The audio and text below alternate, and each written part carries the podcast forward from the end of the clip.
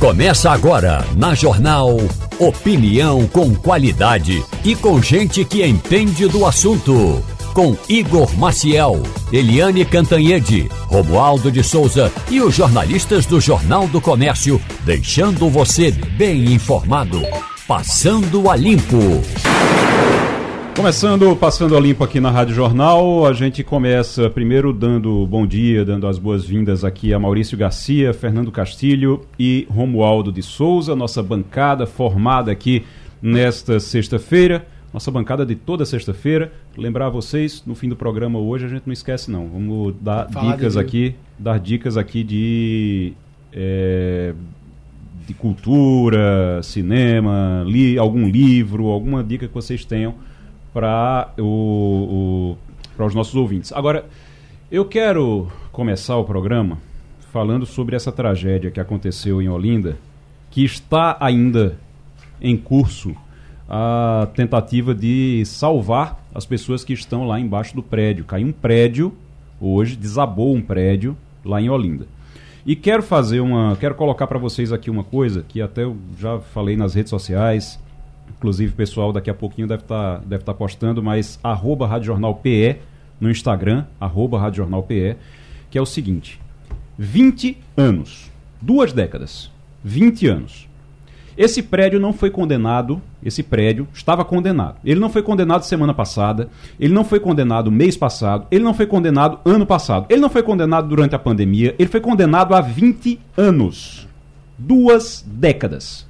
E em duas décadas, passou prefeito de tudo quanto é, quanto é tipo lá em, em, Olinda, passou governador de tudo quanto é jeito também nesse estado. Ninguém, ninguém chegou lá para tirar essas pessoas, ou pelo menos para dizer: olha, a gente vai precisar tirar aqui porque o prédio vai cair. A gente precisa fazer uma fiscalização para ver se o prédio está aguentando. Mesmo que não tire as pessoas, porque quem está lá não está lá porque gosta, porque acha bonito. Não, quem está lá, está lá porque precisa certo? Quem vai para um lugar assim vai porque precisa, sob esse risco. Agora, precisa alguém ir lá para avaliar se como é que está a situação do prédio e, pelo jeito, não foi ninguém. Então, duas décadas, aí o prédio um dia cai. Um dia cai. Ô, Igor, bom dia, bom dia, ouvinte. E agora você tem duas pessoas mortas, é. feridos, gente lá embaixo, debaixo dos escombros ainda, depois de duas décadas, do, 20 anos, com o prédio condenado. E duas décadas do condenamento desse prédio. É. Fora o que aconteceu é. antes, porque para até uma prefeitura para condenar, condenar tem todo antes. um processo Exato. grande antes, então isso já vem é. rolando de muito Coincidentemente, tempo. eu estava fazendo uma pesquisa ontem sobre FGTS e me deparei com a notícia seguinte. A justiça brasileira, Igor, tem 110 mil processos relacionados à má construção e problemas de seguradora dos chamados imóveis da faixa 1 que é aquele que as prefeituras constroem e que praticamente dão aos usuários que moram em, habitações, favelas e, e palafitas. Pois bem, este prédio não era da faixa 1, é daquela faixa bem popular, talvez aí financiado pela Caixa Econômica, naquele tipo de coisa. Esse é um problema recorrente, não em Olinda, nem no Recife, mas no Brasil inteiro.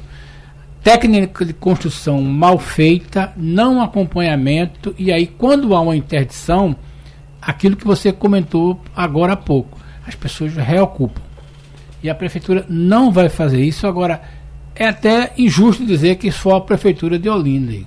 Jaboatão não faz isso, Recife talvez muito pouco, não sei se faz. E a maioria das, da, da, das prefeituras fazem vista grossa a esse tipo de evento. Infelizmente, hoje a gente tem um número de mais de 5 mil famílias que ocupam imóveis que estão com ameaça você tem casos no conjunto Marcos Freire, você tem casos no conjunto ali perto do Geraldão, ali perto do Shopping Recife, e você tem centenas de imóveis, uns foram desocupados, outras pessoas resistiram e esse tipo de coisa. A tragédia de hoje, infelizmente, é uma tragédia anunciada, como você disse, há 20 anos. Eu estava falando para Igor agora há pouco, hum. o Holiday ali em Boa Viagem, é, foi condenado, tiraram as pessoas, ficou um bom tempo, há foi, pouco preciso, tempo tinha é, gente é, de novo, é, né, que tinham é. entrado lá. Então, de fato, é porque é um problema social, porque também tiram as pessoas e não levam essas pessoas para um lugar condizente com a situação, né? Então, aí óbvio que isso gera um outro problema, um problema social aí para se resolver. Romualdo de Souza. a preocupação, é, sobretudo agora é, do governo. Ontem teve uma reunião aqui em Brasília e o Ministério das Cidades, a preocupação do Ministério das Cidades é fazer com que as prefeituras cumpram um plano, não é apenas de retirar as famílias que invadiram áreas que já não estavam apropriadas. É que quando um, um prédio, por exemplo, um imóvel, for condenado, ele tem de imediatamente ser demolido. Demolido para que possa ser construído um novo prédio ali. Porque senão, na hora da condenação, retiram-se retiram aquelas famílias. Uma semana depois, outras, ou mesmo aquelas, retomam a invasão, a área, então vai acontecer o que sempre ocorre nas cidades. Essas, eh, essas quedas de, de prédios. Portanto, se esse gabarito do Ministério das Cidades entrar em vigor, pode ser que a gente tenha alguma disciplina, porque, ao contrário, nós vamos ver sempre, sempre isso que ocorre em cidades como no Recife e ocorreu ontem em Olinda. A gente está conectado agora com o Henrique Dantas, que é engenheiro civil, está conosco agora para. Eu queria, inclusive, Henrique, primeiro, muito bom dia para você, seja bem-vindo ao Passando a Limpo. Bom dia a todos, é um prazer estar aqui com vocês. Henrique, é, a gente está falando aqui de um prédio que foi condenado a 20 anos, de uma solução que não se deu em duas décadas para essas pessoas e agora algumas delas estão debaixo de escombros e outras estão mortas. É, o que é que precisa ser observado para quem está nos ouvindo agora, mora num prédio, é, que, um prédio mais antigo, que precisa de algum tipo de cuidado? O que é principalmente que as pessoas precisam observar nesses prédios onde elas moram? Vamos lá. Inicialmente, é importante destacar que o trabalho, quando você identificar algum possível problema, um possível risco à sua segurança, né, na sua edificação, é acionar de fato a Defesa Civil do seu município. E aí eles vão fazer essa investigação inicial, né, vão fazer essa perícia inicial sobre a real condição de habitabilidade né, é, segura por parte dos moradores. Algumas coisas é, a gente pode também notar que quando o nosso vizinho, por exemplo, no caso de um, de um prédio com alvenaria estrutural, que é aquela alvenaria, que é aquela estrutura que é tijolo sobre tijolo, né, que é a questão do que aconteceu, é a, é a estrutura do prédio que veio a colapsar parcialmente na noite de ontem. É, o pessoal a, abrir portas, é, derrubar a parede, para fazer aumentar vãos. E esses prédios, eles têm as paredes como parte da sua estrutura, né? Então realmente precisa tomar atenção não só no seu imóvel, como também dos seus vizinhos. Henrique. Deixa eu passar para Fernando Castilho agora. Bom dia. Henrique, eu tenho uma curiosidade. Eu estava vendo aqui um material diz o seguinte: hoje no Brasil existem 110 mil processos contra seguradoras né, de moradores e, e, até mesmo da Caixa Econômica por processo de má construção. E aí, o que acontece no Brasil é uma coisa muito curiosa, Igor. Hum. O cara paga o seguro e na hora a construtora não executa isso. Existe algum encaminhamento, porque na verdade fazer seguro habitacional, fazer seguro de habitacional virou um negócio muito bom para a seguradora. Sim, porque ela, ela, tá, ela faz o seguro e muitas vezes, na hora de, assumir o compromisso dela, né, de que é pagar o, a indenização, ela, eles não fazem a. Eles estão conseguindo, entre aspas, né, não acelerar ou retardar o processo de indenização através de processos judiciais. Porém, é importante destacar que a seguradora ela tem uma contrapartida né, por parte dos, dos proprietários dos imóveis, que é de respeitar as normas, de respeitar as leis. Então, o que ela faz nada mais é do que buscar né, o, justificar o porquê que aquilo aconteceu. Mas o proprietário, o morador que está lá sofrendo, que está na ponta, vamos dizer assim, ele está há mais de 20 anos, quem pagou pelo imóvel, ele está lá há mais de 20 anos é, sem, sem nenhuma assistência, vamos dizer assim, da seguradora. Né? Então, realmente, infelizmente, eles, eles acabam se apegando às brechas jurídicas né, para poder é, é, protelar, né, para poder adiar alguma, alguma possível indenização, e aí se torna realmente esse negócio que você acabou de comentar bastante lucrativo, né? Deixa eu, Maurício Garcia. A gente está conversando com o Henrique Dantas, que é engenheiro civil, sobre segurança dentro do, do de em edifícios, em edificações, diante da tragédia que aconteceu em Olinda. Os bombeiros ainda trabalhando para retirar os corpos dos escombros nesse momento. Henrique, bom dia. É, de fato é uma coisa muito complicada, porque uh, o, o, o, proprietário do imóvel, ele, ou quem está no imóvel, né, nem não necessariamente seja proprietário, mas ele, ele é vítima duplamente, né? Ele, ele, é vítima da, da situação da construção daquele, daquele edifício que foi mal feito ou por algum motivo negligenciado alguma coisa, e depois ele estando lá dentro, ele pode ser vítima do, da consequência do que pode acontecer com ele. E ele, óbvio, ele não tendo para onde ir no momento que aquele prédio é condenado, é um outro problema. Então, aí cabe de fato fato a, a, ao poder público fazer alguma coisa para poder encaminhar as coisas e fazer com que tudo transcorra sem mortes, sem, sem consequências mais drásticas. O que, que, o, que, que o, o Sinduscom, o Conselho de, de, de Engenharia pode fazer para pressionar o poder público nesse aspecto para poder fazer com que isso, essas tragédias possam ser pelo menos minimizadas ou evitadas? Vamos lá, do ponto de vista de engenharia, a gente tem mais um problema social, né? Do que de engenharia propriamente dito, que é o garantir a moradia, o direito à moradia né, de toda é, da população. Do ponto de vista de engenharia, o que há são as normas, né, são as recomendações dos métodos construtivos a serem seguidos. É, também tem as questões de combate do, do, do, Corpo de Bombeiro com a VCB, que é um outro grande problema, que não é esse dela de, de hoje, mas é um outro grande problema que a gente vê, pelo menos na grande maioria dos condomínios de Recife. E o que o, CREA, o que o Sinduscom, o que eles vão fazer é somente a questão de garantir que a obra seja feita dentro, é, é, nem, nem, nem garantir, peço desculpas, mas sim fazer a instrução, né, fazer, fazer valer a utilização das normas para a construção de forma adequada das, da, das edificações. Mas assim, é o poder público, através da defesa civil, que vai dizer, ó, você, a gente precisa evacuar o condomínio, a gente não, a gente não, é, vocês não tem mais condições, não tem mais habitabilidade essa edificação. E aí, o que o poder público vai fazer através da defesa civil, por exemplo? Por que, que não derrubou ainda o prédio? Quem vai derrubar não vai ser a defesa civil. A defesa civil vai dizer: olha, é, esse prédio precisa ser derrubado, precisa ser implodido, porque não tem mais condições de uso. Só que quem vai derrubar, ela vai repassar isso para o proprietário do prédio, que são os condôminos. E os condôminos, uma vez tendo um seguro, ele vai passar isso para a seguradora. Então, assim, não é, não é tão simples como a gente possa imaginar de que é, o Conselho de Engenharia vai poder realmente fazer alguma intervenção de, desse momento. Ele pode sim, ele faz sim, lá atrás, ajudando a formatar as regras, as normas de construções seguras. Henrique Dantas, engenheiro civil, conversando aqui conosco. Quero agradecer, Henrique, sua participação. Deixa eu lembrar que a gente já está aqui eh, com aqueles assuntos que eu falei, já estão nas redes sociais do, da Rádio Jornal, no Instagram. Você tem já arroba Rádio Jornal PE, arroba Rádio Jornal PE, você entra lá.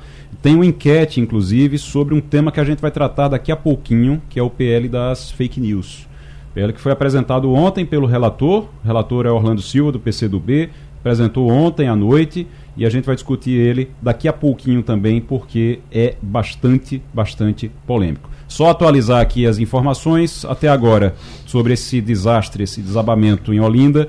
Duas mortes foram confirmadas após o prédio desabar. O que é que já se sabe sobre o caso? Por volta das 10 horas da noite de ontem, Parte de um edifício de três andares desabou e pegou fogo. O caso aconteceu em Olinda, no bairro de Jardim Atlântico.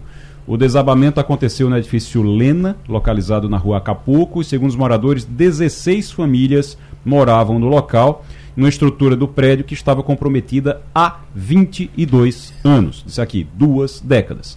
O incêndio foi controlado à meia-noite 50 da madrugada, mas continuam as buscas pelas vítimas. De acordo com o Corpo de Bombeiros, até o momento, duas mortes foram confirmadas. Um homem de 32 anos foi o primeiro a ser localizado.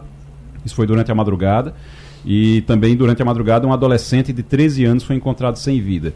Também foram socorridos três mulheres e um homem. Duas vítimas socorridas pelos bombeiros estão em estado grave e foram encaminhadas para a UPA de Olinda. E as outras duas vítimas foram atendidas pelo Serviço de Atendimento Móvel de Urgência, o SAMU. Um homem de 44 anos foi levado ao Hospital da Restauração, no Recife, e uma mulher de 30 está eh, no Hospital Miguel Arraes, no município de Paulista, na região metropolitana do Recife. Oi, e aí eu, sou, eu sei que agora há pouco uma, uma, uma outra vítima também foi resgatada com vida. Agora há pouco, foi a quinta, foi resgatada com vida. É um homem, foi retirado agora. Estão procurando a esposa dele. Ele saiu e quando saiu disseram que ela estava no, na sala. Ele disse, olha, ela, está na, ela estava na sala. E aí estão procurando a esposa dele que está por lá também. Tinha um Oi. tema para colocar aqui para você. Você paga imposto sindical?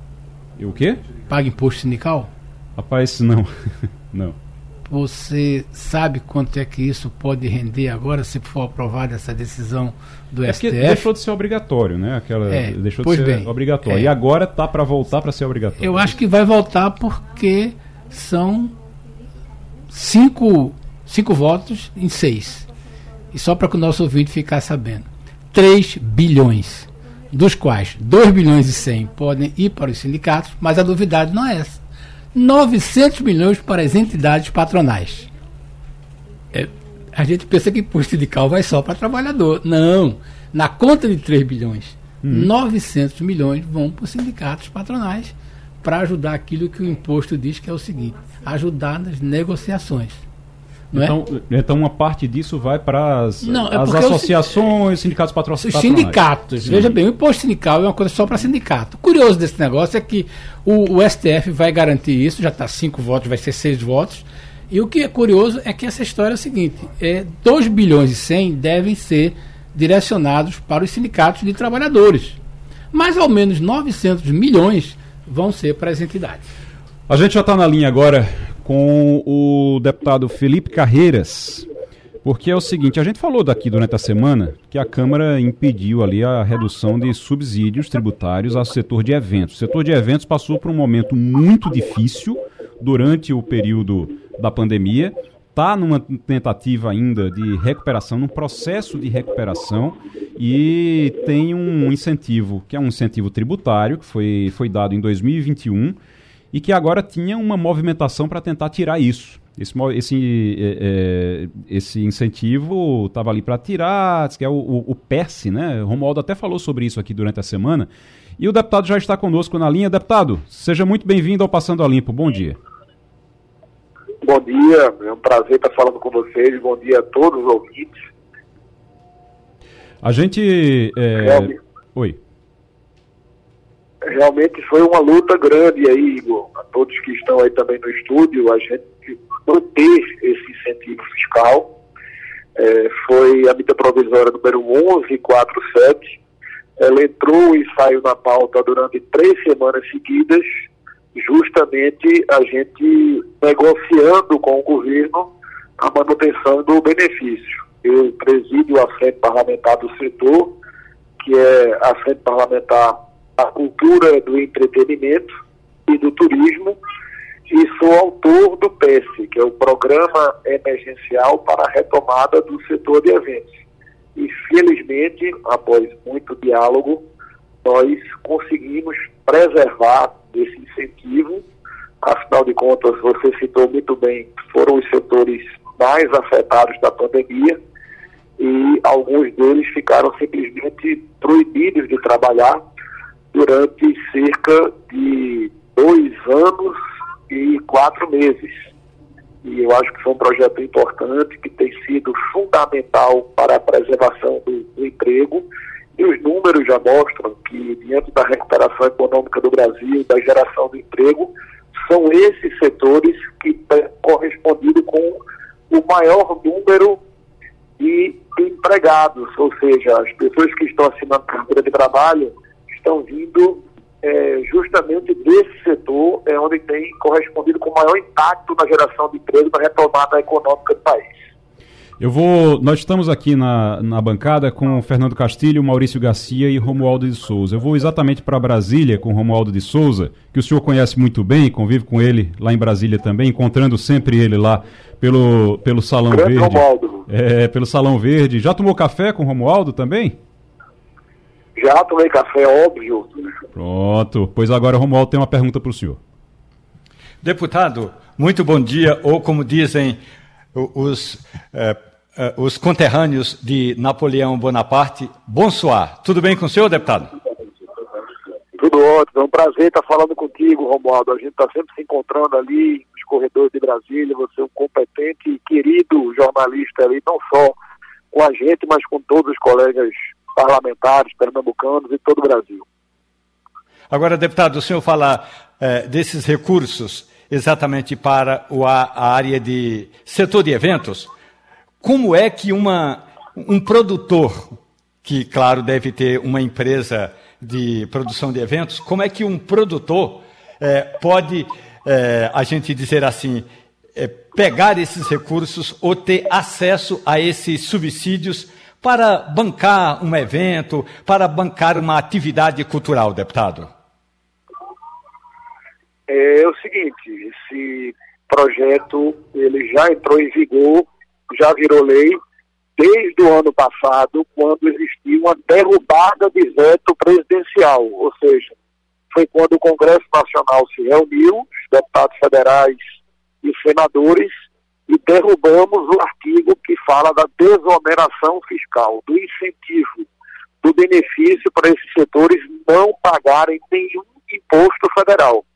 Foi promulgada esta lei no dia 18 de março do ano passado, 2022, ou seja, empresas ligadas ao turismo, setor hoteleiro, ao entretenimento, como produção de eventos, produção artística, os artistas do Brasil, é, empresas de buffet, por exemplo, elas só estão pagando impostos municipais. Ou seja, o incentivo que vai durar 60 meses, 5 anos, que já teve um ano e alguns meses desse benefício, é, não se paga nenhum imposto federal. Ou seja, é a maior conquista da história, repito, a maior conquista da história do setor turístico e do entretenimento em geral. Deputado Felipe Carreiras, conversando conosco aqui. Deputado, o senhor está na, o, o senhor está em Brasília, não, né? Não, eu estou em Paris. Eu ah. fui convidado pela Azul Linhas Aéreas para fazer um voo inaugural de Campinas para Paris, como eu presido a Frente Parlamentar em Defesa do Turismo. Temos uma relação com a, o setor aéreo e com a Azul, porque nós, na época, quando eu fui secretário de Turismo do Estado, a gente conseguiu a conquista de levar o hub da Azul para Recife. Nos convidaram com outros colegas parlamentares para esse voo inaugural e a gente veio, estamos aqui diretamente da capital francesa e também, óbvio, conversando com a Azul para tentar levar esse voo para Recife. Quem sabe futuramente nós tenhamos um voo Recife-Paris direto para impactar, é, não só para oferecer para os pernambucanos a opção de ter um voo direto para Paris, mas também de levar os franceses para Pernambuco e impactar toda a cadeia produtiva do turismo. Coisa boa, estamos realmente precisando. Agora, o senhor foi para aí levou um calor danado, né? Porque eu estou vendo aqui que tá o governo da França preocupado com o calor por aí. O senhor tá, tá passando algum perrengue? Está acostumado com o calor do Brasil, né? 30 graus aí não é, não é grande coisa, não. Não, é tranquilo, mas esse período aqui ontem estava cerca de 18, 16 graus, hoje de manhã amanheceu com 18 graus e agora está aproximadamente nessa faixa. Tá tranquilo, tá um, hum. clima, um clima gostoso aqui na França. Tá certo. Maurício Garcia tem pergunta para o senhor. Bom dia, deputado. É, eu queria saber a sua percepção, é, o, o, quanto que está de diferente nas articulações políticas agora, dentro desse novo blocão, desses novos grandes blocos que estão é, que, que, se formaram dentro da Câmara do, de, dos Deputados, principalmente, um, um, mais à esquerda, outro mais à direita, e dois outros blocões é, ao centro é, dentro da, das articulações políticas e o quanto que isso, por exemplo, está revertendo de, de conquistas para a área do turismo, para a sua área específica de atuação. Então, como que está sendo? Esse, é um novo momento, as articulações, é, os, os, acertos políticos estão num novo momento, estão diferentes agora, porque houve uma, uma readequação da base parlamentar do governo passado para esse. Como, qual é esse atual momento da articulação política de dentro do Congresso e quanto que isso está refletindo dentro da sua área de atuação, principalmente essa questão do turismo no país? É, boa pergunta, Maurício. É algo recente, a gente está terminando o terceiro mês da nova legislatura é, e foi uma formação de um bloco, é, um dos maiores blocos já formados na história da Câmara dos Deputados. é algo recente, que tem cerca de uma semana que nós formalizamos o bloco. É um bloco que compõe 175 parlamentares de nove partidos e nós estamos tendo aí a responsabilidade e a honra de liderar esses blocos. Nós do PSB, que somos da bancada da base do presidente Lula, junto com o PDT, com o Afante, com Solidariedade, que foram partidos que já aí na, na largada tiveram apoio ao presidente, somando-se a partidos de centro e partidos até de centro-direita.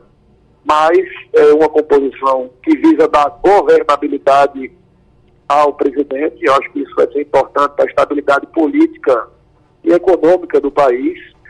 E é bom porque Pernambuco também está tendo esse tipo de protagonismo, nosso partido está tendo esse tipo de protagonismo, e ele já se refletiu nesta semana nessa conquista do PES, ou seja, o setor turístico de Pernambuco eh, vai celebrar, afinal de contas nós temos um estado com uma profunda vocação para a indústria do turismo, cultura nem se fala, Pernambuco é conhecido no norte nordeste do Brasil, no mundo pela sua cultura, também vai ter esse incentivo histórico, então a gente já vê reflexos disso. Então a gente vai procurar é, dar estabilidade política ao país e, óbvio, tudo que tiver ao nosso alcance, ajudar também a, a Pernambuco. Deputado Felipe Carreiras, muito obrigado pela participação. O, o senhor fica aí até quando? Fica aí até. Até segunda-feira. Hum. Terça-feira já estamos no serviço lá em Brasília, porque tem muitas pautas importantes, polêmicas, desafiadoras mas já estamos lá e aqui a gente está falando aqui com vários líderes de partido, já também falando sobre a CPMI do dia 8, já indicando representantes. Uhum. É, nós, no nosso partido, vamos ter representante na CPMI é, do dia 8, também na CPI da manipulação de resultados de futebol. Vamos ter a CPI também do, do NFT e também é, das lojas americanas também para identificar o que houve nessa falha contábil, nesse erro que impactou também o ambiente financeiro do nosso país. O Estamos senhor... aqui de longe, mas também uhum. acompanhando e trabalhando. O senhor é líder desse grupo aí com quase 200, acho que tá, já passou de 200, né? Eu tinha, o número que eu tinha era quase 200, 200 parlamentares. 175. 175. 175 parlamentares, o senhor é líder desse grupo, tem gente dizendo que depois de Arthur Lira, o senhor é quem manda na, na, na Câmara, tá? É verdade?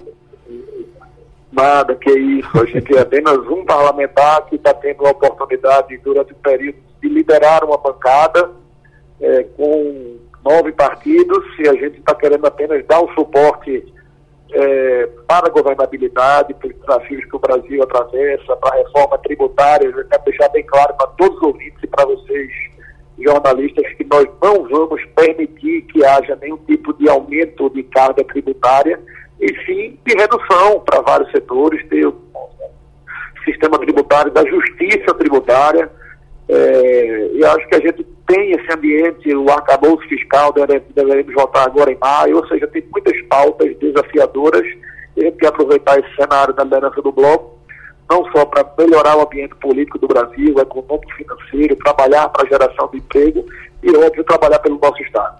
Obrigado. Então, deputado Felipe Carreiras conversando com a gente no Passando a Limpo, direto de Paris, viu? Olha só, uh, o Jornal do Comércio está trazendo hoje na sua capa, inclusive, uma cobertura, uma grande cobertura, inclusive a minha coluna, minha coluna no Jornal do Comércio, a coluna Cena Política, a coluna que eu escrevo, no Jornal do Comércio, e está falando sobre isso também, que é a questão do projeto das fake news, o projeto de lei que foi apresentado e nesse projeto apresentado já pelo relator, o relator é Orlando Silva do PCdoB, o Orlando Silva apresentou e nesse projeto, por exemplo, ele retirou a criação de uma entidade que fiscalizaria as big techs, as plataformas.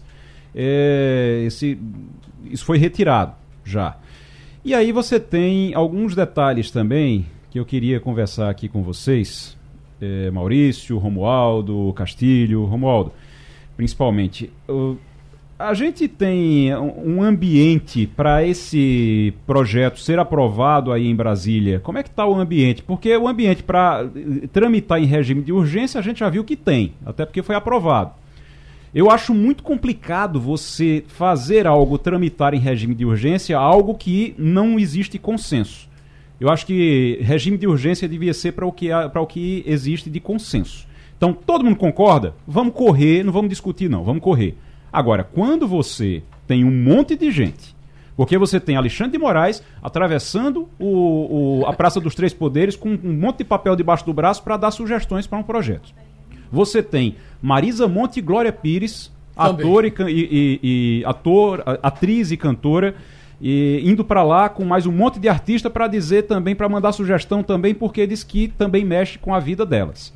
Você tem oposição reclamando que é censura. Você tem situação dizendo que não tem nada a ver com liberdade de expressão. Que... As big techs as plataformas, as plataformas dizendo, olha, tá tudo bem regulamentar, mas tá muito draconiano, tá muito rígido o negócio, não é, não é desse jeito que funciona. Então, quando você não tem consenso, como é que você tramita tudo em urgência? Não vamos discutir nada não, corre aí para aprovar logo. Como é que está o ambiente para isso aí, Romualdo?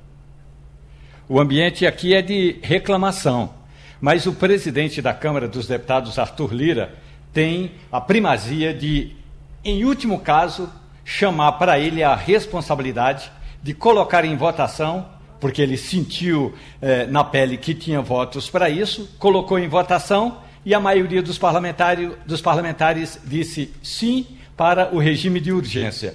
Inclusive 15 pernambucanos que, absolutamente analisando assim, não apenas os votos dos deputados de Pernambuco, mas dos parlamentares em geral, a maioria nem sequer se deu conta que eles não vão discutir esse projeto.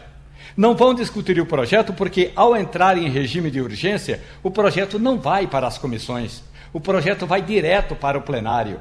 Ainda que o deputado eh, Orlando Silva, o relator, entregue o relatório a tempo, o deputado vai ler, mas os 513 deputados não têm tempo hábil suficiente para pedir a palavra e interceder em favor de uma ou de outra questão, de tirar até uma dúvida. Eu considero, do ponto de vista conceitual, que em um país como o Brasil, onde ultimamente tem se dado prioridade à ideia de justiça, e por isso, vira e mexe, nós somos inundados por uma leva de justiceiros parece que o princípio da liberdade de expressão está sendo escanteado. No caso desse projeto da lei das fake news, a, liberdade de expressão está sendo deixada de lado. E eu vou Inclusive, dizer uma coisa. a liberdade hum. de expressão dos parlamentares. Eu vou dizer uma coisa, é, Romualdo, Castilho, Maurício. O, eu acho que tem que ter regulamentação sim, tá? tem que ter regulamentação. Não pode ser assim, banda voco, se diz por aí, sabe? E aí, deixa lá livre, ninguém, ninguém obedece lei, é uma bagunça. Não, as plataformas têm que obedecer a lei, os, a, a, os usuários têm que obedecer a lei também. Fake news também tem que ser punida. Quando você passa informação falsa, tem que ser punida. Fraude tem que ser punido. Injúria, calúnia, difamação tudo isso já existe na nossa lei. Já existe na nossa lei. Arcabouço jurídico. No nosso arcabouço, já que é uma palavra que agora está todo mundo querendo usar. No nosso arcabouço jurídico tem tudo isso, certo? Agora, você não pode, o que eu acho é que você não pode pegar um assunto como esse, que, to, que causa esse tipo de repercussão, que todo mundo reclama, que todo mundo quer interferir, você pegar e dizer, não, vai lá em regime de urgência porque não tem muito o que discutir, não. Claro que tem. Né? Claro que tem eu, é, eu acho que o governo conseguiu. Aliás, eu acho que a gente tem dois fatos aí. Primeiro, Arthur Lira pode fazer o que quiser. Ele pode muito, mas não pode tudo. E o governo pode muito, mas pode menos ainda. Não vamos ter ilusões. A, a, a retirada do projeto da autoridade reguladora de totalidade é uma derrota do governo e porque é simplesmente o seguinte, quem vai tomar de conta desse de, de tudo que está nessa lei. Então é aquela história. Agora, por que é que Orlando Silva retirou? Que alguém disse a ele, não entre nessa não, porque você vai perder. E aí, o que vier, meu amigo, é só discussão. Vamos ver. E aí ele já retirou, mas aí fica, fica essa questão. Perdeu essa. É, perdeu essa, mas aí fica, fica a questão que é a seguinte: como é, quem é que vai dizer o que é verdade e o que não é? Tá? Uh, uh, ok, a gente pode a, gente pode dizer, por exemplo, tinha uma, uma informação falsa que estava circulando essa semana dizendo que Lula é, estava no jogo do Vasco. Vê que a, a, a, o absurdo, os absurdos que aparecem. Isso estava circulando, tá? O Lula estava no jogo do Vasco e precisou sair porque foi vaiado no jogo do Vasco.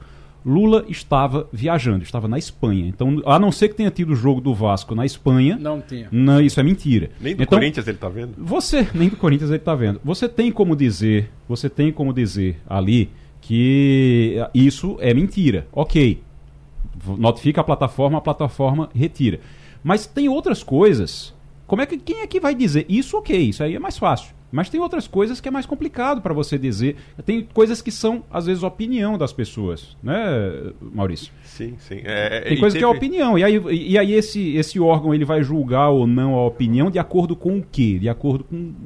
Qual é a base? E a justiça já tem isso. Já tá. É, essa semana mesmo, o Deltan Dallagnol publicou uma, uma notícia que é fake dizendo que iria censurar a Bíblia. Hum. Né? E, e, citava trechos da Bíblia que seriam retirados da, da, com essa mudança. Não é isso. Não é isso também. Não é isso. Não é isso também. Né? É. É, então, assim, é um absurdo. E, e ele tem que ter, pagar pelas responsabilidades que ele. Ele é um deputado, ele tem suas prerrogativas, sua proteção parlamentar, mas não a esse ponto de falar uma coisa dessa. Mas né? ele tem dispo... Eh, você tem, eh, tem é que é um momento É que é um momento que a gente vive na sociedade que está muito rico para isso por conta desses ataques contra escolas, essa violência, a foi quantidade da fake da urgência, né? news. Né? É, foi, é, foi o motivo da urgência. Só que tem coisa que não tem como Vamos lá, é. agora o Mendonça Filho está conosco agora, mais um deputado federal conversando com a gente agora, deputado federal Mendonça Filho, que é, sobre esse projeto que foi apresentado ontem, foi entregue ontem à noite, mas que o deputado Mendonça Filho, inclusive, tem um, um, um projeto que ele apresentou também como uma alternativa. Deputado, como é que vai? Bom dia. Bom dia, Igor. Bom dia, ouvintes. Deputado, eu queria é, rapidamente a gente, a gente saber o que é que o que é que mais lhe preocupa nesse projeto, nesse texto que foi apresentado ontem?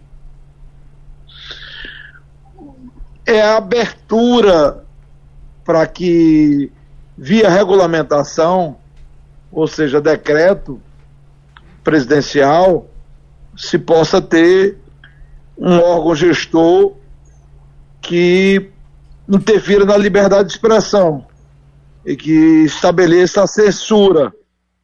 O governo do PT, por exemplo, promoveu dois atos criando a Procuradoria em Defesa da Democracia e um site de verificação da verdade da Secretaria de Comunicação da Presidência que vão na direção contrária à liberdade de expressão. Então, liberdade de expressão é um direito constitucional, fundamental.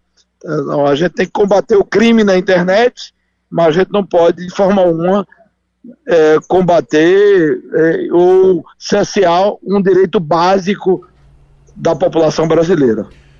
A gente está aqui na nossa bancada com Romualdo de Souza, Fernando Castilho e Maurício Garcia. Romualdo. Deputado Mendonça Filho, bom dia para o senhor. Qual é a diferença do projeto que Orlando Silva está relatando e essa proposta que o senhor apresenta? E uma um, um aspecto importante, deputado. É, ao apresentar, ou seja, ao encaminhar aos parlamentares esse relatório, Orlando Silva retira essa entidade que seria responsável por fazer essa averiguação, essa checagem. Sob a responsabilidade de quem então vai ficar? Bom, no caso do projeto do Orlando Silva, é, um dos aspectos mais negativos na primeira proposta apresentada por ele, dizia respeito à questão dessa autoridade da internet, né, que seria é, uma espécie de censor ou vigia para dizer o que é que pode e o que não pode na internet, que eu combati de forma muito efetiva.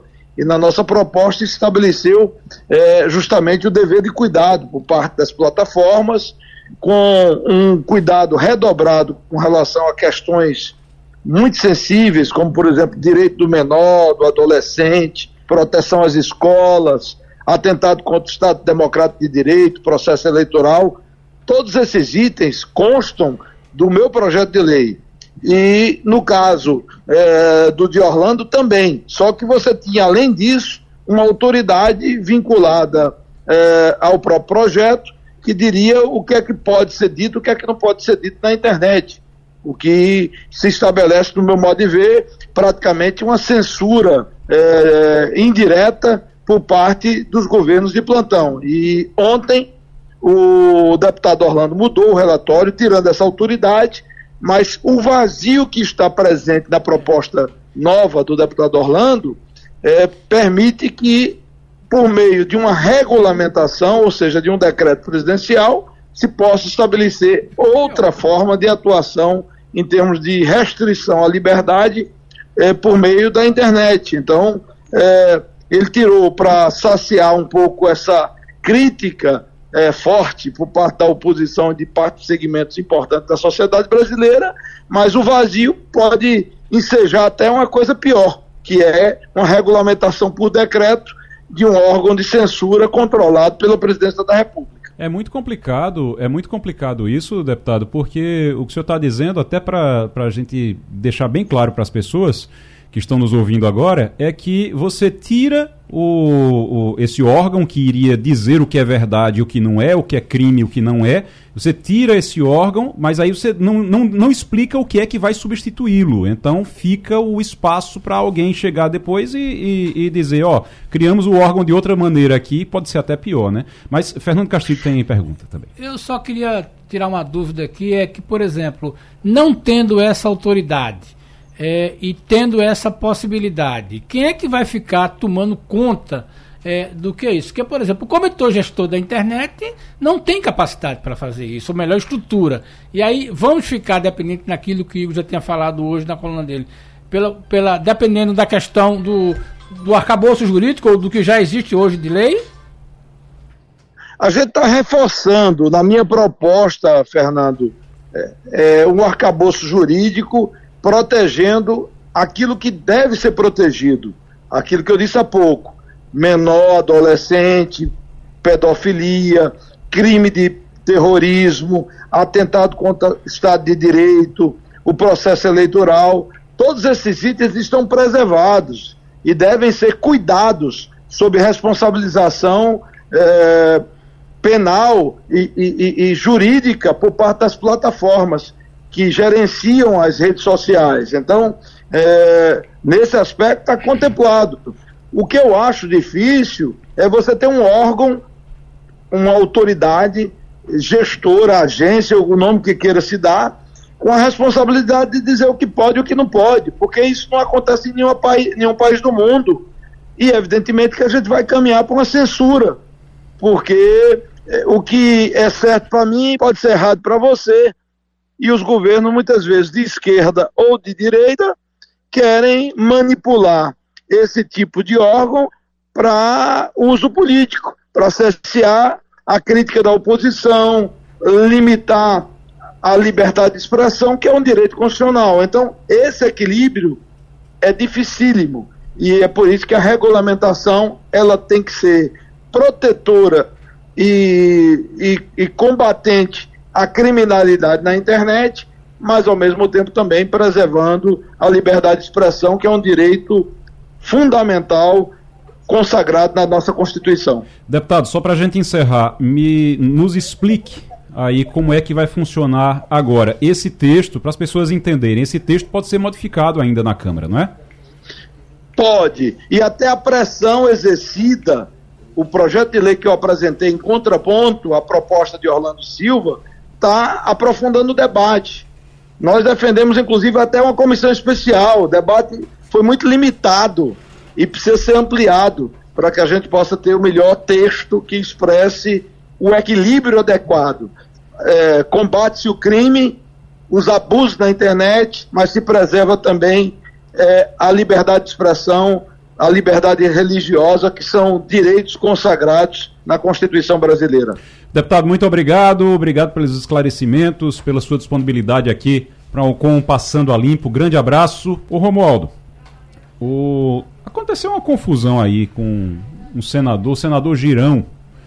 Estava numa audiência e foi entregar um, um, um feto, uma representação de um feto para o, o ministro que estava na audiência e deu uma confusão danada. Que história foi essa?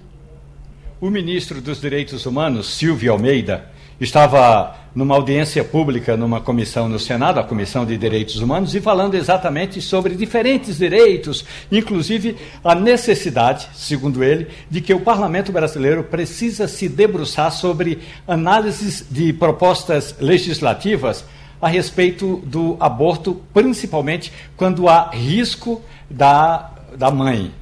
Aí, depois de um embate de Silvio Almeida com a ministra, com a ex-ministra e senadora atual Damares Alves, o senador Girão levantou-se, que é do novo do Ceará, levantou-se com um pequeno boneco na mão, eh, dizendo, querendo mostrar ao ministro dos Direitos Humanos que quando se fala em aborto, em qualquer situação, em qualquer hipótese, nas palavras do senador, estaria havendo um atentado contra a vida. Aí Silvio Almeida simplesmente disse que aquilo era uma performance de mau gosto. E ainda disse que a mulher dele, a mulher do ministro, está esperando uma criança e ele não se sentiria bem em receber ou em participar daquela encenação.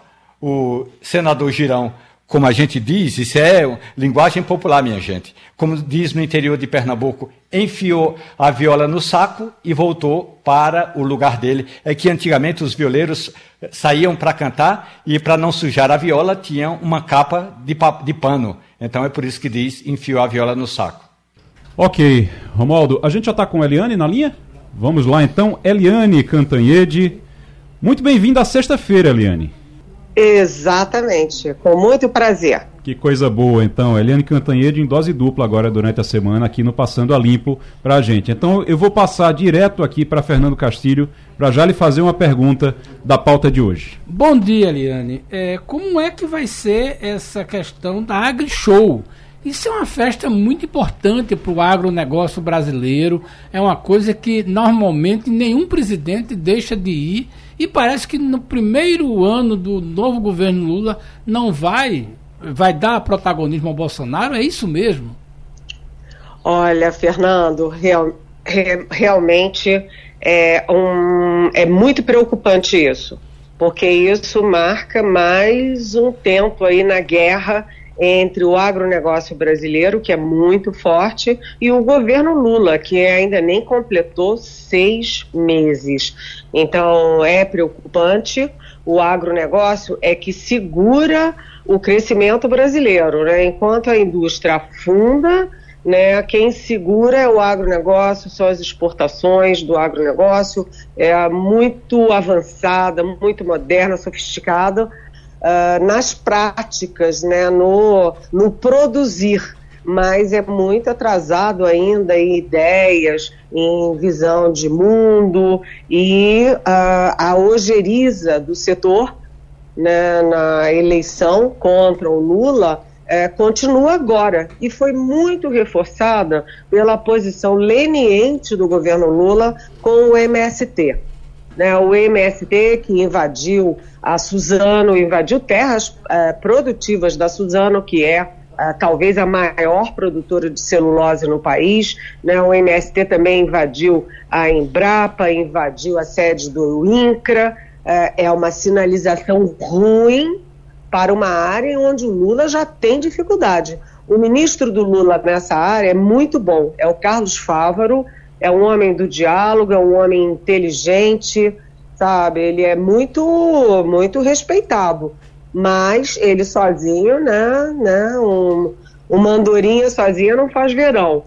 Né? Então, no caso do AgriShow, que é a maior feira do agronegócio do Brasil, né, que é, tem sempre a, tradicionalmente aberta pelo presidente da República ou por um representante dele. Nesse ano, eles convidaram Carlos Fávaro e depois desconvidaram e puseram no lugar Jair Bolsonaro. Ou seja, é uma declaração de guerra do agronegócio que é super importante para o desenvolvimento, eu repito, né, uh, contra o governo Lula. Eu acho, oh, Eliane, é uma declaração de guerra. Agora, é claro que é ruim para o governo, mas o agronegócio precisa também do governo. Então, isso se o governo resolver brigar realmente, é ruim para todo mundo, né? É, é ruim para todo mundo, inclusive porque é o seguinte, é como você diz, o agronegócio também precisa do Exatamente, governo. Pois é. é. O governo foi decisivo como, como indutor do, do desenvolvimento desse setor. Né, o indutor, inclusive, das conexões internacionais do setor com, com a China, por exemplo. Quando, toda vez que tem um problema com a China, o governo é importante para desatar os nós e tudo. Mas cá para nós, nesse momento do governo Lula começando, o agronegócio é mais importante para o Lula do que o Lula para o agronegócio. Quer dizer, o Lula não pode fazer uma opção pelo MST. Né? No máximo, ele deveria fazer o seguinte: é, ficar bem com os dois lados. O Lula é bom disso, ficar bem com os dois lados. Negocia daqui, negocia dali, dá um tapinha nas costas. Mas se o Lula faz uma opção pelo MST, ele está jogando fora um setor fundamental. E um setor, inclusive, que tem voto para burro. Você vê que o Lula perdeu nos estados que são comandados pelo agronegócio. E aí eu cito Mato Grosso, cito Paraná, Santa Catarina. Então é complicado do ponto de vista político e econômico. E aí o Lula põe o ministro da Fazenda, Fernando Haddad, que já tem mil e uma preocupações né, para negociar com o MST, invadindo uh, terra produtiva, aí não dá, gente. Aí é, é, é tiro no pé, né? Eu vou passar agora para o Maurício Garcia, mas antes eu queria dizer, Eliane, que você está sendo ouvido agora também na Finlândia, viu? A gente. Eu, chegando a informação aqui para mim agora, olha. A gente diz que Rádio Jornal é Pernambuco falando para o mundo, porque tem uma, uma história aqui de, das pessoas que na Europa escutavam a frequência modulada lá. Então escutavam, quando dependendo da, da, do, da época do ano, do dia, da hora, dava para escutar lá. E tem uma notícia, um e-mail que chegou aqui para gente no jornal dizendo: olha, consegui sintonizar a Rádio Jornal do Comércio aqui da Finlândia uma distância de cerca Eita. de 10 mil quilômetros do Brasil. Captei a sua emissão na frequência, na frequência de 1080 kHz AM e foi uma experiência fabulosa, porque é muito difícil ouvir uma emissora tão longe. Meu passatempo preferido é escutar emissoras estrangeiras, tais como a Rádio Jornal. Mika McLean, por e-mail, mandou aqui pra gente. Você está sendo ouvida na Finlândia agora. Maurício Garcia. Bom dia, Eliane. É, a gente tem o Ricardo Capelli na, na, como ministro interino do, do GSE, mas o que cê, tudo indica parece que já temos um nome para substituí-lo efetivamente agora, né? Ele que está como interino. E é, e é um general. O que, que você pode dizer do perfil desse general? Olha, é importante, Maurício, porque é o seguinte: é, o GSI, o Gabinete de Segurança Institucional, foi um considerado, é considerado um pivô dos atos golpistas uh, na época do governo Bolsonaro, porque ele era comandado pelo general Augusto Heleno, né, que encheu o, o gabinete dele de militares, e esses militares continuaram no governo Lula, e no dia 8 de janeiro aparecem aqueles vídeos horrendos né, dos uh, oficiais da ativa servindo aguinha gelada, confraternizando, assistindo passivamente o quebra-quebra daqueles bandidos que estavam invadindo o Palácio do Planalto. Né? Então, o Capelli, que é o interino, que aliás é jornalista, né? Uhum. Ele já botou para fora ali uh, eh, 87 dos antigos colaboradores, funcionários do GSI. Está né? Tá fazendo uma limpa. Agora, vocês veem que quem vai assumir, quem deve assumir, e o anúncio deve sair ainda hoje, é o general Marco Antônio Amaro.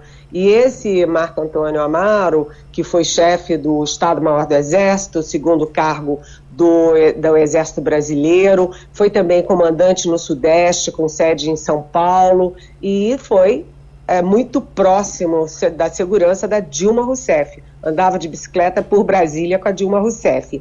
é, quem deve assumir. O nome dele deve ser anunciado hoje. O que, que isso significa, Maurício? Significa o seguinte: que o Lula está desbolsonarizando o GSI, mas não desmilitarizando. Né? O, a composição do palácio era Casa Civil, Casa Militar. A Casa Militar transformada em GSI e é importante num país como o Brasil, continental, imenso, né, ter uma representação militar, sim, uh, como assessoria do presidente. Então, Lula não quis bater de frente com as Forças Armadas, que estão quietas, não estão lhe dando problema, e manteve, uh, deve manter, né, porque ainda não tem um anúncio oficial, um general para cuidar do GSI. Tomara que ele seja mais cuidadoso na escolha dos, uh, dos subordinados e que haja na hora certa, né?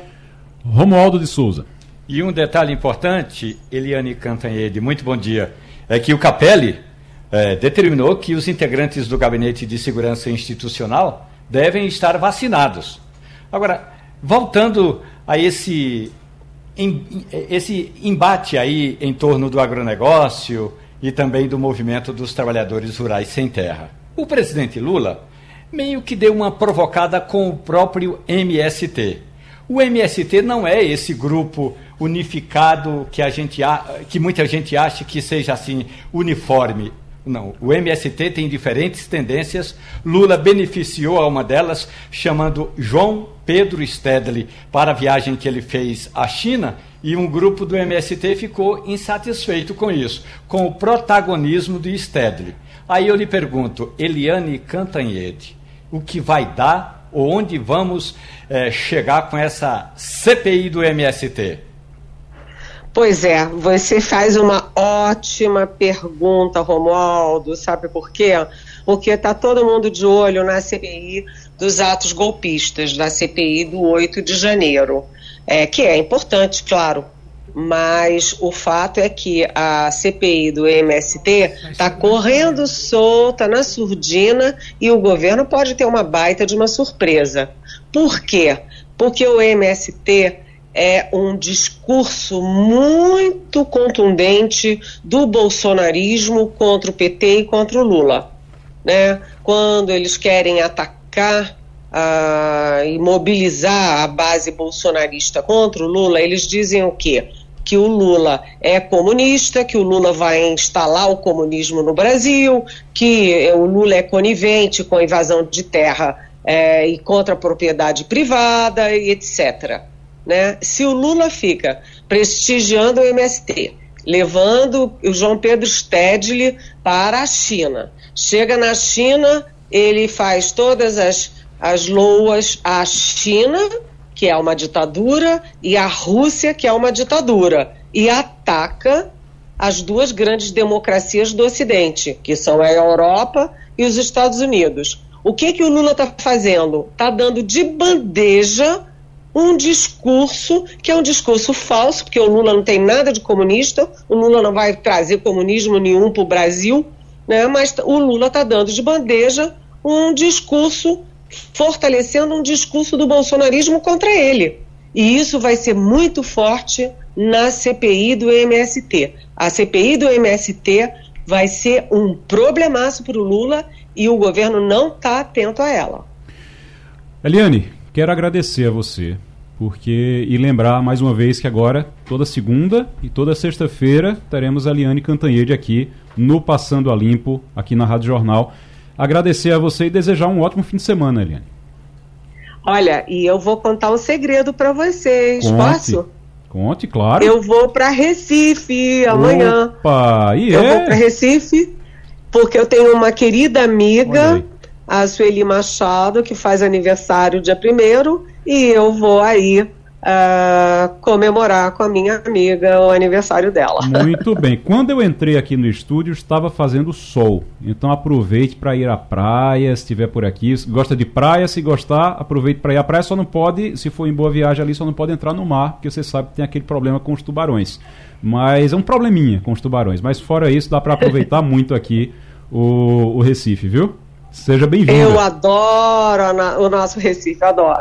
Que coisa boa. Beijão, Seja bem-vindo. Beijão. Bom feriado. Tchau, tchau. E a gente já está na linha com o Arthur Maroja. É, é Maroja mesmo? É Maroja mesmo, Maroja. Maroja. Eu pensei que tinha, se o senhor fosse espanhol, eu ia dizer que era Maroja, mas não, é Maroja mesmo. Não é não, é Maroja. Pronto. E eu sou recifense e pernambucano com muito orgulho. Que coisa boa. Então comece me respondendo essa pergunta. Como é que fica a ocupação dos hotéis do Recife no fim de semana? Isso é uma preocupação de todo mundo, porque disse, ó, o povo vem para cá de segunda a sexta, maravilha. Na sexta-feira vai embora. Porque não tem opção de lazer, não tem turismo, é o que, que, não, o que é que falta para o Recife? Olha, Igor, primeiro, bom dia a você, bom dia a todos os seus ouvintes. É um prazer participar e poder tratar um pouquinho da hotelaria e do turismo do nosso estado, tá? Recife é a capital do Nordeste, como nós costumamos dizer.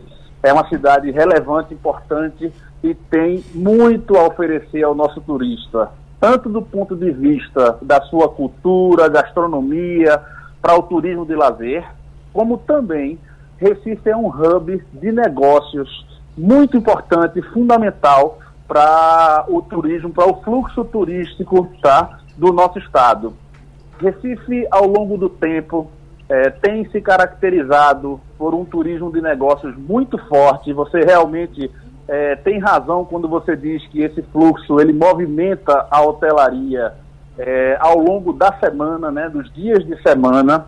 Porém, é, a Secretaria de Turismo do Recife e o trade turístico é, tem feito um trabalho relevante, tá, através da ABIH Pernambuco, através do Recife Convention, no sentido de é, estruturar o destino para oferecer ao turista op é, opções de lazer, que Pernambuco tem muitas, tá? Recife tem muitas, temos belas praias, belezas naturais, temos um patrimônio histórico é, muito grande, relevante, importante, temos cultura no sentido de dança, de artes, temos museu, temos o nosso Recife Antigo. Então, Recife, cada dia mais, é, se fortalece no sentido de oferecer ao turista uma estrutura de lazer para que o turista de lazer venha passar suas férias aqui e não só no final de semana.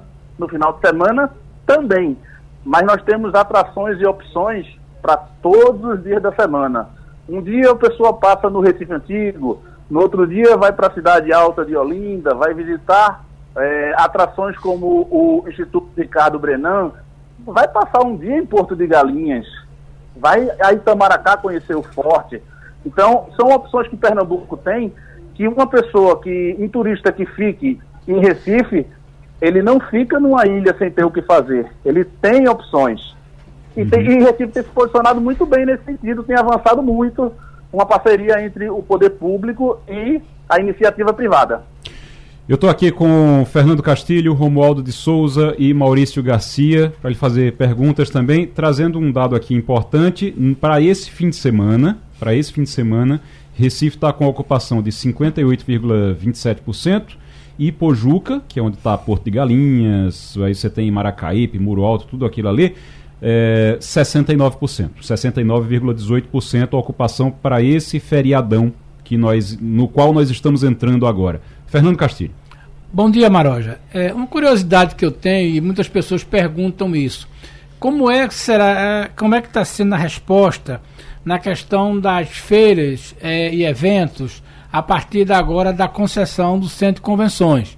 A gente sabe que, que havia era uma gestão do governo Agora, entrou uma gestão privada. Você acredita que uma gestão privada vai.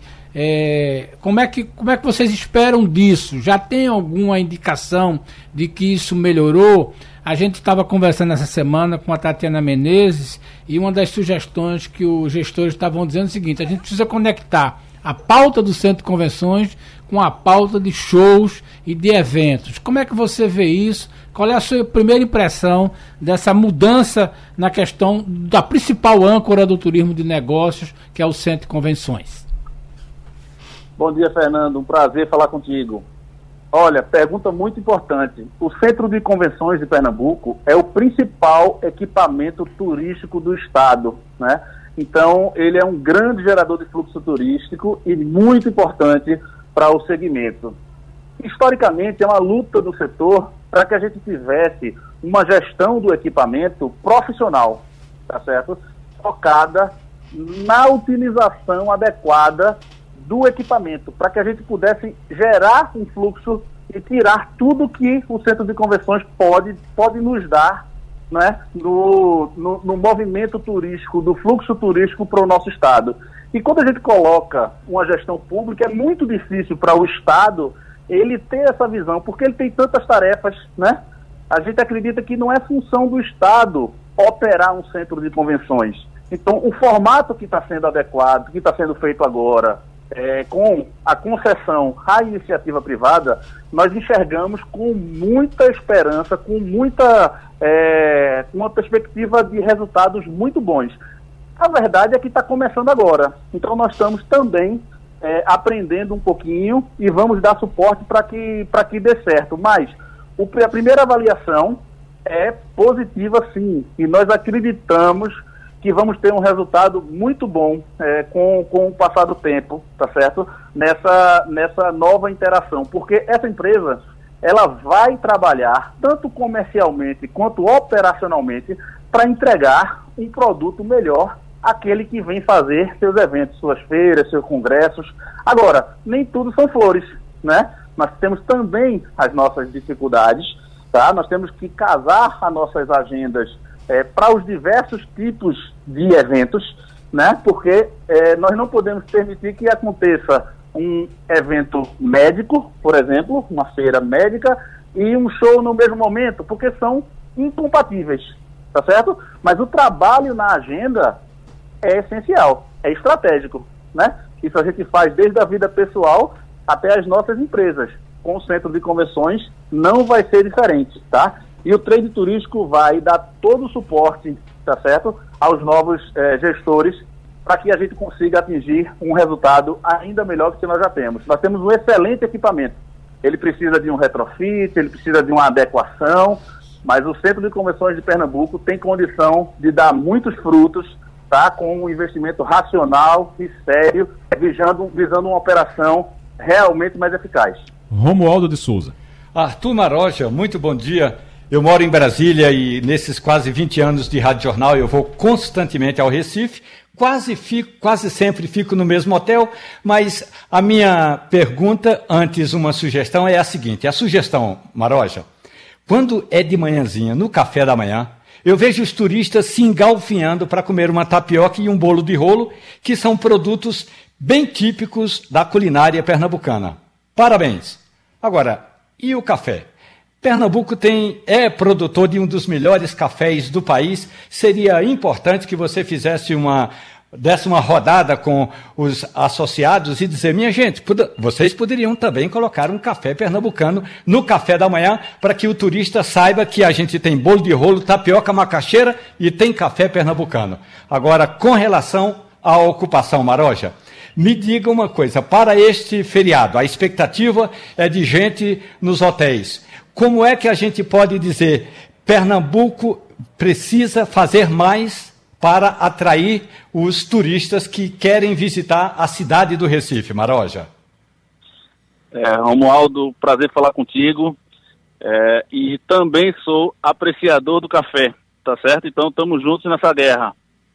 Olhe, é, você está falando de tapioca e de bolo de rolo, são patrimônios né, é, de Pernambuco e a hotelaria de Pernambuco e o trade turístico apresenta ambos como, como nossos trunfos né, nessa árdua tarefa de, de conseguir captar turista e trazer o turista para o nosso estado. E sem dúvida, o café tem que entrar nesse jogo. Pernambuco tem é, marcas de café, tá certo, que podem ser oferecidas nos nossos, nos nossos hotéis e a gente agrega com isso a pernambucanidade, tá? É importante que seja feito um trabalho de alinhamento entre a hotelaria, os restaurantes, os equipamentos turísticos e os produtores de café pernambucano para que a gente possa avançar nesse sentido, porque as pessoas vêm para nosso estado querer é, ter contato com as nossas coisas e nada mais natural que a gente apresente o nosso café. Nada contra o dos outros, mas o nosso é o nosso, ninguém tem, tá? Então concordo demais. Esse trabalho é importante que ser feito, ele já é em alguma medida feito e apresentado. Agora a gente pode ampliar esse trabalho, tá? Muito importante. Primeiro ponto é esse. É, segundo, com relação à ocupação. É, vamos ter uma, uma ocupação nesse feriado que pode ser considerada de razoável a, a boa, tá certo? É, a gente já teve contato aí no início da conversa, vamos ter Recife com 58% de expectativa, quase chegando em 60%, e é, Ipojuca é, perto dos 70% de ocupação em média, tá? Então, a gente pode ser considerado, para o atual momento, uma ocupação boa, tá? Nós tivemos um primeiro trimestre com boas taxas de ocupação nos hotéis de Pernambuco, tá certo? É, ocupação alta mesmo. Agora, nós vivemos um momento que não é muito fácil, que ele requer uma atenção. Nós estamos num cenário de passagens aéreas, né, é, num valor bem alto. Nós estamos vivendo um processo inflacionário, não é, que impacta a vida das pessoas. De qualquer forma, nós temos uma instabilidade, né, um final aí de estabilidade ou, ou no meio ainda política e econômica. Nós estamos com, né, com o arcabouço fiscal sendo, sendo discutido, tratado, apresentado, e as pessoas estão também meio receosas né, de fazer suas viagens. Porém, com todas essas dificuldades, tá, o trade turístico brasileiro, e Pernambuco em especial, tem feito um trabalho no, no sentido de aumentar o fluxo turístico para os destinos né, de, de cada estado. Isso aí, em conjunto com a Embratur, as secretarias de turismo dos estados e as secretarias de turismo municipais, juntamente com as companhias aéreas e o restante da cadeia turística, de hotéis, de restaurantes. Tá? Nós temos feito um trabalho muito forte para viabilizar que as pessoas viajem, porque depois de todo esse tempo que nós passamos, né, é, mais presos, mais retidos em casa, as pessoas querem sair, as pessoas querem viver, as pessoas querem viajar. Não está fácil, né? Nós estamos num processo econômico difícil, mas a, o fato é que as pessoas querem sair de casa, passar um final de semana fora, passar uma semana é, com a família num resort no Nordeste do Brasil, em Porto de Galinhas, ou passar uma semana, é, três, quatro dias em Fernando de Noronha ou em Gravatá, é importante para a nossa saúde. As pessoas já entenderam isso. E o nosso trabalho é viabilizar, junto com as companhias aéreas, junto com toda a, a, a cadeia turística, que essa pessoa é, possa vir visitar os nossos destinos e Pernambuco é muito forte nesse sentido. Arthur Maroja é presidente da Associação Brasileira de Hotéis, a indústria de hotéis aqui em Pernambuco. Para a gente encerrar, Maurício Garcia. Bom dia, Arthur. É, Bom dia. O, o, turismo é um dos, dos, setores econômicos que mais geram competição entre os estados, principalmente aqui da região. A gente tem uma competição muito forte, até porque o, a região Nordeste é, é, é, é ponto de, de, de, de, encontro de turistas do Brasil todo, do mundo inteiro para cá. É, como é que está essa relação, a comparação de Recife? Você está falando da situação econômica, do cenário que a gente tem, tem isso em forma nacional e global também. Esses percentuais que a gente tem, comparando, por exemplo, com Fortaleza, comparando com Salvador, comparando com Natal mesmo, João Pessoa, Maceió, outras cidades que são polos turísticos importantes do Brasil, que estão próximos aqui da gente, como é que está Recife, esses números de Recife, comparados com esses mesmos números de outros? Você tem acesso a isso? Como é que está Recife nessa disputa muito forte, ferrenha que tem na área do turismo entre as capitais aqui no, entre as capitais especificamente aqui do Nordeste? É, bom dia, boa pergunta, tá? E nós temos sim acesso à informação. Primeiro, é, o turismo ele é um segmento que é, os estados, os destinos, eles trabalham em parceria. É ganha-ganha. As pessoas viajam um ano para um destino, no outro ano para outro. Hoje vem para Porto de Galinhas, amanhã vai para Gramado. E é assim que as coisas funcionam. Então, nós temos um trabalho integrado através da ABH Nacional, através dos convenções birôs dos estados e das cidades, é, no sentido de a gente promover o turismo de uma maneira geral. E isso se subdivide para os estados e para os destinos. Então, depois que a gente decidiu, a gente conseguiu convencer uma pessoa a viajar, a gente convence ela que o nosso é o melhor. E sem dúvida nenhuma, Pernambuco é o melhor. Tá certo? Agora, sem querer puxar a sardinha para o nosso lado, mas é, Recife é um hub regional. É, Recife está numa posição geográfica que ela é equidistante, ela é central no Nordeste. Recife tem uma infraestrutura é, de, de aérea para receber os turistas que é acima da média das demais cidades. Tem uma infraestrutura turística no sentido de oferecer serviços que outras, outras cidades é, têm uma, uma dificuldade um pouco maior, tá certo? O Recife tem proximidade é, de destinos turísticos mais é, é de lazer, como, como Porto de Galinhas, é, Fernando de Noronha está aqui em Pernambuco, então nós temos diversos atrativos e, e a gente tem é, pontos que outros não têm, que é a nossa cultura, tá certo? A nossa gastronomia, Olinda, Recife Antigo, temos a história, tudo a nosso favor, tá? Então, Recife exerce essa, esse, esse poder de atração, tá certo? E nós temos uma competência para trazer o turista para cá. É, agora, logicamente, que os outros estados também é, trabalham nesse sentido, tá certo? Pernambuco tem, tem um hub aéreo, tá certo? Que é, permite que, antes do turista ir para outros destinos, ele entra para o Pernambuco, no Nordeste. Então isso também nos ajuda, tá certo? Além da infraestrutura que nós temos hotel para todos os tipos de gosto, para todos os tipos de bolso, o que facilita né, na hora do turista é, fazer a sua, a sua decisão por visitar Pernambuco. Muito obrigado. A gente conversou com Arthur Maroja, que é presidente da Associação Brasileira de Hotéis, da indústria de hotéis em Pernambuco. Muito obrigado, Arthur. Sempre na sexta-feira, a gente faz aqui no finalzinho uma dica de um livro, de um filme, de algo para fazer no fim de semana. Vamos começar. Eu, eu vou fazer o seguinte: hoje eu vou mudar um pouquinho. Hoje eu vou começar, tá certo? É um livro que eu já li, inclusive, comprei há, há algum tempo e, e, já li, se chama a, a Psicologia da Estupidez. A Psicologia da Estupidez é de um autor francês, Jean-François Marmion, e a psicologia da estupidez é interessantíssima para o mundo em que nós estamos vivendo hoje em dia. Principalmente quando a gente fala de rede social, quando a gente fala de tudo isso. O, o livro, inclusive, tem lá o seguinte: o subtítulo do livro é o seguinte: não existe um mundo sem idiotas e lidar com eles é um desafio. A Psicologia da Estupidez, de Jean-François Marmion. Romualdo de Souza, sei que sua dica, inclusive eu já li também, é um livro belíssimo. A Mesa de Deus, os alimentos da Bíblia da acadêmica pernambucana Maria Letícia Monteiro Cavalcante e vale a pena se debruçar sobre esse livro. Estou já na segunda leitura, porque li uma vez ah, muito rapidamente e agora estou lendo, dando destaques. Um deles é Ao Sal. Segundo a escritora, nenhum alimento carrega mais simbolismo do que o sal.